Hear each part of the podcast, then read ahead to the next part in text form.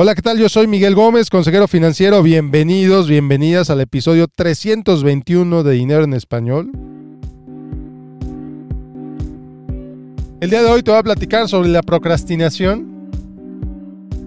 Específicamente la procrastinación financiera. Te voy a definir, te voy a ayudar a entender primero que nada qué es la procrastinación, qué es la procrastinación financiera.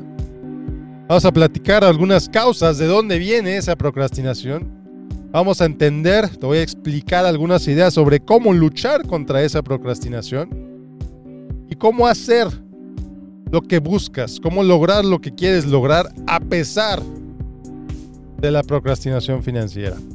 Entonces te invito a que agarres lápiz y papel porque va a estar bueno. Y aquí comenzamos.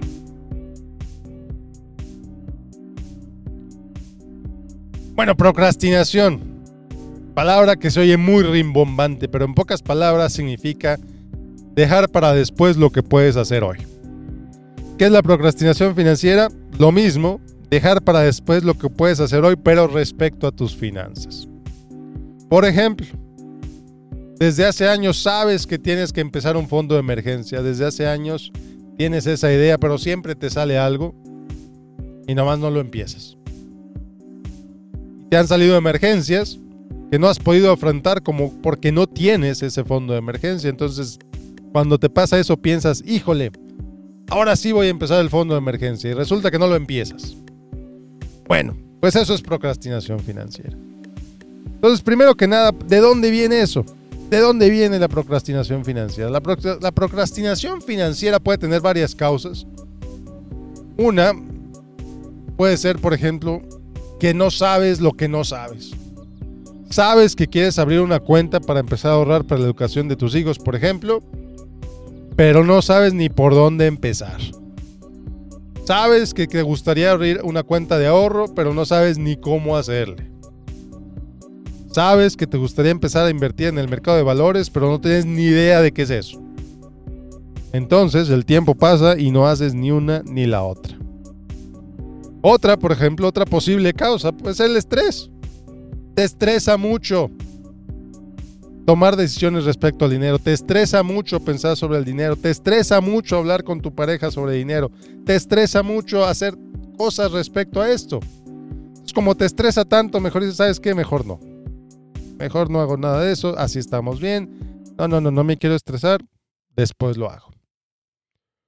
Otra puede ser, por ejemplo, la falta de motivación ay, sí, ya sé que tengo que ahorrar, ya sé que tengo que invertir, ya sé, pero no, no, gracias. No me interesa. No me importa. Todos nos vamos a morir, no lo quiero hacer. Y otra posible causa que puede ser posiblemente una máscara sobre otra causa más profunda es que digas que no tienes tiempo. Sí, ya sé que tengo que abrir la cuenta de ahorro, pero no tengo tiempo de ir al banco, no tengo tiempo de meterme en una página de internet y llevar una cuenta de banco, no tengo tiempo. Entonces identifica cuál de esas aplica para ti. Identifica cuál, de cuál otra idea te está frenando a hacer esto.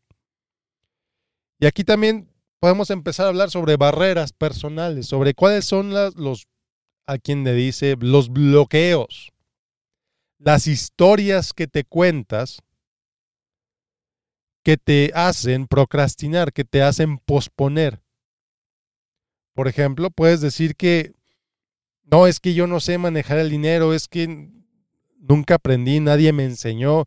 Entonces, como no sé nada, pues mejor no hago nada. O mejor lo hago después. Al, cabo ahorita estoy bien. Otra causa puede ser, ¿sabes qué? No, es que sí, sí, yo sé que es bien importante ahorrar, pero pues si ahorro, pues no voy a tener dinero para otras cosas. Entonces, pues mejor no ahorro, ¿no? Esa, esa es una historia que he oído tantas veces. Cuando he dado pláticas, cuando he platicado con gente, cuando me han entrevistado en medios, siempre me dicen, ¿sabes qué? Oye, yo sé que es bien importante ahorrar, pero no tengo dinero, ¿cómo voy a ahorrar? Ahí está una bandera roja de alerta, de señal clara de que algo tienes que hacer. Porque posiblemente sí tengas el dinero. Lo que no has hecho es no te has enfrentado, no te has contado la historia de que necesitas ahorrar dinero, de que no te has creído la historia de que es importante ahorrar dinero y por lo tanto no lo haces. Otra posible historia, otra posible, em, otra historia que la gente suele contarse, pues es que hablar de dinero es difícil. Nunca nadie me enseñó a hablar de dinero, entonces pues no hablo de dinero, prefiero hablar sobre el, sobre el chiste que oí del, comediante de moda, prefiero hablar sobre, mira este meme tan chistoso que me mandaron, prefiero hablar sobre la, los rumores que recibí de WhatsApp, porque es más cómodo hablar sobre eso que hablar de dinero. Ah, yo a veces ni eso, ¿eh? He sabido de parejas que están sentadas desayunando muy a gusto y cada quien en el teléfono. Cada quien en el teléfono, nada más ahí scrolleando a ver qué se les sale, a ver qué les sale. Ah, mira, mira qué chistoso, mira. Ah, sí, jajaja, jijiji. Y no existe una relación profunda. Más allá del último chiste o el último meme o el último animal curiosito que les salió en Instagram o en Twitter o en Facebook o en donde sea. Otra vez, eso, eso es una historia, eso es un síntoma de algo más profundo de no tener la capacidad de sentarse a platicar uno a uno. Deja tú de dinero, de temas de importancia para la pareja, de temas de importancia para la familia. Ojo con eso, es bien importante. Tercera estrategia para luchar con la procrastinación financiera. Establecerte metas. Establecerte objetivos. Hacer una estrategia. Defines tu, tu meta, defines tu objetivo. Sabes que de aquí a seis meses voy a tener 500 dólares ahorrados, mil dólares ahorrados, 10 mil dólares, lo que sea para tu situación. Pero define un objetivo. Ten algo para qué luchar. Quiero tener 500 dólares en el banco porque quiero X, Y o Z. ¿Por qué digo 500? Por este estudio tan referido que tantas veces he visto, que más de dos terceras partes de la población en Estados Unidos no puede afrontar una emergencia de 400 dólares porque no tiene 400 dólares en el banco. Entonces, mi invitación, ponte un objetivo, ponte una meta, que sean 500 dólares, que sean mil, dos mil, diez mil, lo que sea, pero ponte un objetivo. Pon esa bandera en tu, en tu mente, en tu cabeza. ¿Sabes qué? Voy a llegar ahí. El día de hoy no sé cómo, pero voy a llegar ahí. Voy a investigar, voy a actuar, voy a trabajar, voy a hacer lo necesario para que en X tiempo, tú decides el tiempo. Yo no tengo por qué imponértelo. En seis meses, en una semana, en dos meses, en tres meses, en seis meses, en un año. Determina un objetivo de cuánto quieres ahorrar. Está hablando de ahorrar, ¿eh? no de invertir. ¿Cuánto quieres tener ahorrado una cuenta de ahorro? Para que tengas la capacidad de afrontar una emergencia. Se te truena una llanta media carretera, una llanta cuesta 150 dólares. 200 dólares dependiendo del carro, 300 dólares dependiendo del carro. Si hay gente con camionetotas, geniales camionetas, padrísimas, que incluso les ponen una suspensión así y unas llantototas pero tú ves las llantas todas gastadas, a punto de tronarse. ¿Por qué? Porque tuvieron, eh, les aprobaron un crédito de 80 mil dólares para comprarse una camionetota y ahí están pagando 800 dólares al mes o mil dólares al mes o lo que sea para pagar esa camioneta y no tienen la posibilidad de comprar una llanta de esa camioneta en caso que se los truene a media carretera. Lo he visto, ¿eh? Lo he visto muchas veces. Si tú eres uno de ellos y tú estás pagando mil dólares al mes en una camioneta y no tienes para, para reparar una llanta en caso que se llegue a tronar, esto no es un ataque a ti, esto no es una ofensa a ti, es una invitación a que empieces a ahorrar, a que empieces a tener objetivos financieros claros. Y esto sí es un ataque a las agencias automotrices, a los bancos, a las instituciones financieras que aprueban esos créditos con ingresos que no pueden sostener ese nivel de pago. Pero bueno, ya haré otro episodio después sobre la crisis de los préstamos automotrices. Está tremendo, ¿eh? Esta tremenda situación. Entonces, establece objetivos, establece metas, determina cuánto te gustaría tener ahorrado y para cuándo. ¿Cuánto es 500 dólares en seis meses? ¿Cuánto es en una semana? ¿Cuánto es en un día? Y lo puedes lograr. Pero si no te lo propones, si no te estableces ese objetivo, si no lo pones en el refrigerador, si no lo pones en el espejo donde te lavas la cara, donde te lavas los dientes, si no lo pones en tu automóvil, si no lo ves, si no te lo grabas en la cabeza, nunca vas a luchar por ese objetivo y nunca lo vas a alcanzar. Siguiente estrategia, estrategia número cuatro. Divide esa meta en objetivos más pequeños, que es lo que acabo de decir en pocas palabras. Define cuánto tienes que ahorrar cada mes, cada semana, cada quincena para llegar a ese objetivo. Ya que cumples ese objetivo, ponte un objetivo más grande. Pero velo en objetivos, ve, ve pasos pequeños. No te fijes en toda la pirámide que vas a tener que subir, los 300 escalones. Fíjate en el siguiente escalón. Y el siguiente escalón es a lo mejor ahorrar 5 dólares esta semana. O 10 dólares esta semana. Y así, poco a poquito. Ahorra 10 dólares a la semana, en un año tienes 500. Así de sencillo. Ahorra 20 dólares a la semana, en un año tienes 1000. 40 dólares a la semana, en un año tienes 2000. 100 dólares a la semana, en un año tienes 5000 dólares. O agrégale tantos ceros de acuerdo a tu situación. Sabes qué, Miguel, 500 dólares no son nada para mí, aquí están. Ok. ¿Tienes 10 mil? ¿Tienes 50 mil? ¿Tienes 100 mil? Ajusta este episodio, ajusta este podcast, ajusta esta visión a tu realidad. Ya dije, digo 500 porque un altísimo porcentaje de la gente no puede ni siquiera sacar 400 dólares si, lo, si lo necesita. Pero esto ajusta a tu realidad. Siguiente paso. Siguiente estrategia. Celebra. Celebra lo que vas logrando. Si tu objetivo son mil, cuando llegues a 500, regálate algo. Chiquito. Chiquito, tampoco te vas a gastar los 500. Celebra de alguna forma, regálate algo para demostrar, para celebrar, para darte cuenta, para, para decirle a tu cerebro vas bien. Si a tu cerebro le dices que va bien, tu cerebro va a seguir queriendo hacer eso. Va a seguirte guiando a que sigas haciendo eso para recibir más recompensas. No tiene que ser una recompensa grande. Cuando, cuando yo tengo un muy buen día en la oficina, por ejemplo, medido como sea que yo lo mida, no importa. En el área de recepción de mi, de mi oficina, hay siempre un tazón con chocolates. El que quiera puede ir a tomar cuantos chocolates como quieras tomar, no importa. Nadie te los mide, nadie te los cuenta, nadie te los cobra. Entonces, si yo quisiera, podría agarrar 10 chocolates todos los días y me los como. Mi manera de celebrar que tuve un buen día en la oficina, que hice que hice bien en mi trabajo, que hice extraordinariamente bien, porque generalmente los días son buenos en mi oficina, pero que dije que fue un día genial en mi oficina, me regalo un chocolate. Me regalo mi chocolate favorito de los de, los de Hershey, ¿sabes cuál es mi chocolate favorito? El Hershey's Cookies and Cream. Me encanta ese condenado chocolate. ¿Quién sabe de qué es? ¿Quién sabe de qué está hecho? Pero es mi manera de celebrar.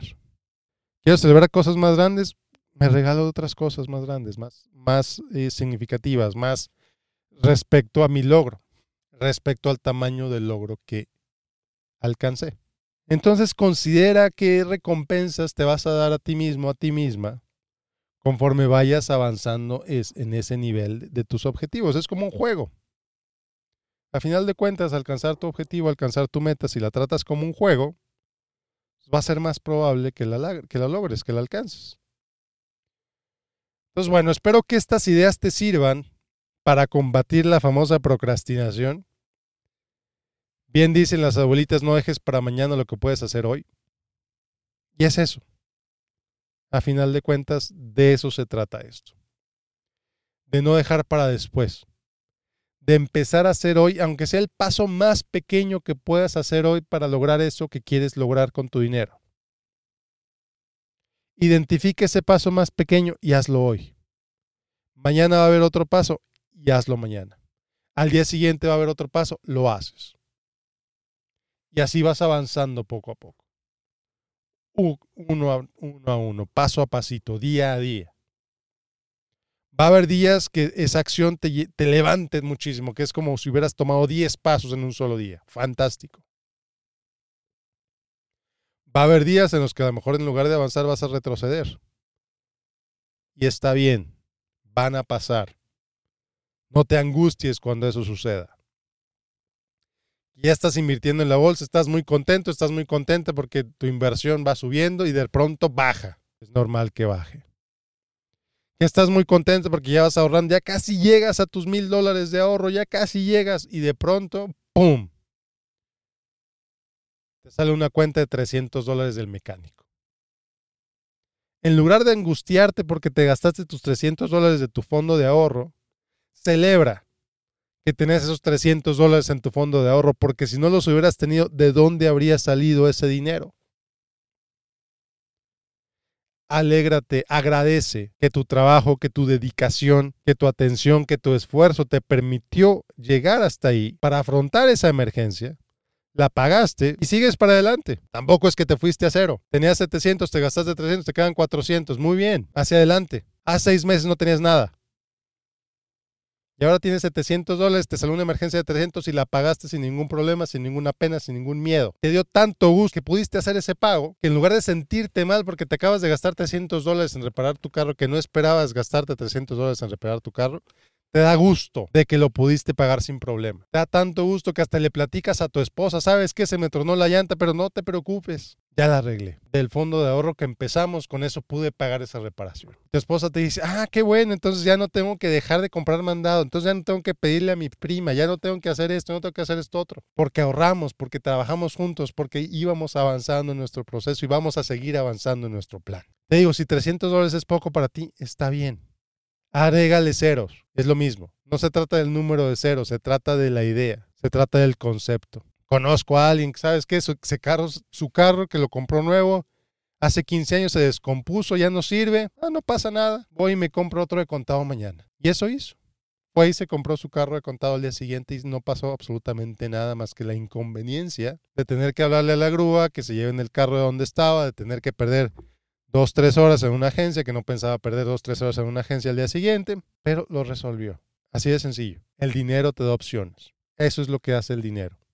Te da opciones. Te da la posibilidad de arreglar tu llanta cuando antes te habrías tenido que endeudar para poder pagar esa llanta, para poder pagar esa reparación. Y ahora, como ahorraste, como te enfocaste, como trabajaste, como hablaste con tu pareja, como los dos, se como los dos establecieron ese objetivo, no tuviste que endeudarte, la pagaste de contado. Y es más, hasta te dieron un descuento en la reparación porque la pagaste de contado. Y eso se sintió muy bien. Entonces, como dicen las abuelitas, no dejes para mañana lo que puedes hacer hoy. Espero, realmente deseo que este episodio te sirva para evitar, para combatir, para actuar que la procrastinación sea una cosa del pasado y que actúes porque tú quieres tener un mejor futuro financiero del que el presente financiero que tienes ahorita. Muchas gracias por escucharme. Nos vemos la próxima semana con otro episodio de Dinero en Español. Y como siempre, ya nada más voy a cerrar con un par de notas. La invitación a que te inscribas a mi boletín en miguelgomez.link de al correo. Y el recordatorio de mis abogados que este episodio, este podcast no da asesoría financiera, no da asesoría legal, no da asesoría contable. Este es un programa de un fulano que está hablando. Si quieres asesoría financiera, acude con un asesor financiero. Yo soy asesor financiero. Acude con un asesor financiero, firma un contrato con un asesor financiero, entiende los términos de ese contrato y ahora sí, acude a él, acude a ella. Lo mismo con el abogado, lo mismo con el contador no confíes de todo lo que escuchas en internet. No necesariamente aplica para ti. Y no necesariamente, es, no, necesariamente es asesoría. Para mí es muy claro, este podcast no es asesoría. Y bueno, dicho lo anterior, muchas gracias por escucharme. Que tengas un excelente domingo de Pascua. si celebras la Pascua, si celebras el Passover, lo que sea que celebres, si simplemente es domingo para ti, disfruta tu domingo, disfruta tu semana. Que tengas un excelente excelente día. Nos vemos la próxima.